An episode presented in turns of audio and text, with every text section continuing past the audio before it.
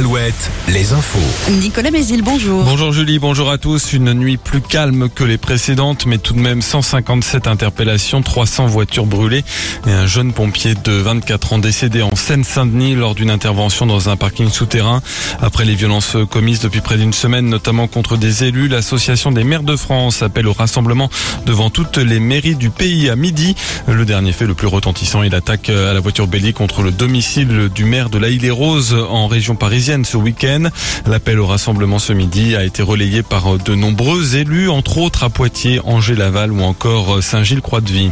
Emmanuel Macron lui reçoit ce lundi les présidents de l'Assemblée nationale et du Sénat avant de rencontrer demain 220 maires de communes touchées par les violences.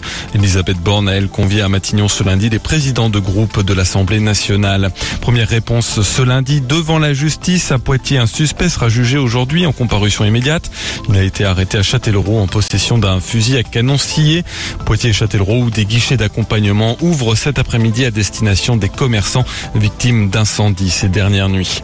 En Vendée, une nouvelle nuit de fermeture pour les urgences de l'hôpital de Luçon. Le service n'accueillera plus de nouveaux patients à partir de 16h30 jusqu'à demain matin 8h30 à cause toujours du manque de médecins remplaçants. Et en Mayenne, les urgences des hôpitaux de Laval, de Mayenne et de Château-Gontier seront fermées la nuit à partir d'aujourd'hui et ça va durer tout l'été jusqu'au début du mois de septembre.